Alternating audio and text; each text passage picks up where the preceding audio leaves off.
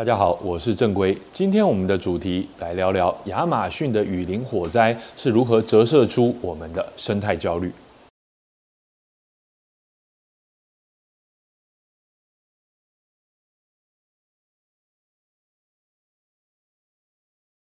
你有生态焦虑吗？环境与生态的崩坏是否占据了你的心头呢？当你看到路上排放黑烟的车辆，闻到呛鼻的空气，看到社群媒体上惨死于公路上的石虎、瘦成皮包骨的北极熊，或是熊熊燃烧的亚马逊雨林，你是否会觉得食欲不振、易怒？你是否曾因此感到惊恐发作、失眠、梦魇，甚至感到难以解释的虚弱跟生理上真实的疼痛呢？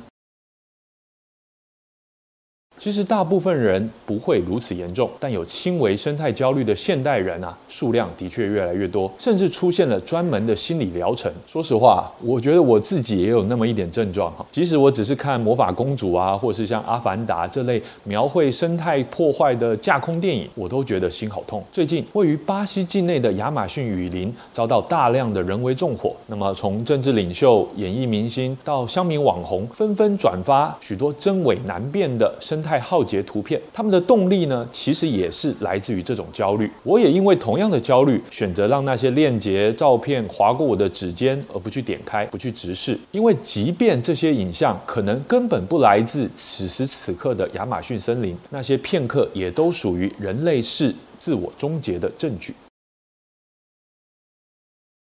什么是人类世呢？这是一个已经浮上台面将近二十年，拥有许多定义，但是现在科学界还没有共识的词。简单来说，科学家，特别是地质学家，他们如今广泛认为，人类从某个时刻开始，已经成为地球上最大的改变者之一，或称引力。威力啊，可比由内而外的板块运动。或是火山喷发，以及由外施加的风化、侵蚀、生物活动等等作用。但是人类的存在啊，已经无法用“生物活动”四个字简单带过就算了。各种你听过、看过的生物濒危跟绝种的讯息，或是让人有感却无力的 全球气候危机消息，都是来自于人类活动。有人呢认为人类世是从人类由狩猎采集转做农耕开始的。有人认为起点呢应该是哥伦布在公元。一四九三年开启的物种大交换，也有人呢认为是十八世纪的工业革命，或是第二次世界大战之后更加剧烈的资源消费。然而啊，要提出一个新的地质时代，并为其命名啊，对人类认识自己以及世界将有重大的影响。科学家不能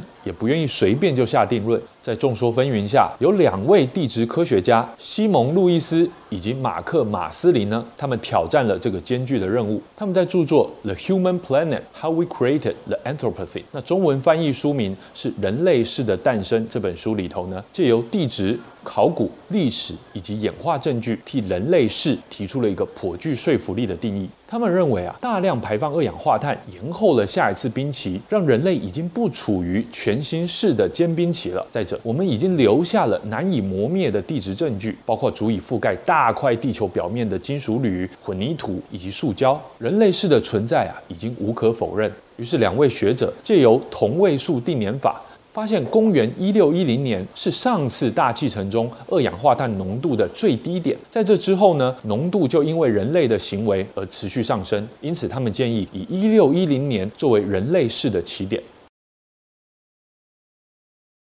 人类世的意义，其实代表我们对于我们所居住的行星的影响呢，已经不亚于难以捉摸的大自然现象，而这点痕迹将万古留存。这次突然成为焦点的亚马逊雨林，就是地球上极少数集约化农业程度还小于百分之一的森林地带。在雨林里，还有停留在石器时代的原住民族，他们不与外界接触，继续狩猎以及采集的生活方式。或许啊，就算整片亚马逊雨林都消失，我们也不会。突然失去百分之二十的氧气而窒息，但随着农耕跟畜牧、蚕食跟替代了雨林，我们肯定会失去无数来不及理解的部落语言、动植物生态以及他们彼此之间的互动知识，引发不可预知的风险。就像我们一次把好几块叠叠乐的积木都抽掉，那么位于最上方那块积木的我们，又能够在摇摇欲坠的处境之下支撑多久呢？如果我们将地球的历史浓缩成二十四个小时，人类仅仅在午夜前的四秒钟才现身，毫无存在感。但若以陆生脊椎动物的总体重来算，哈，我们人类现在已经占了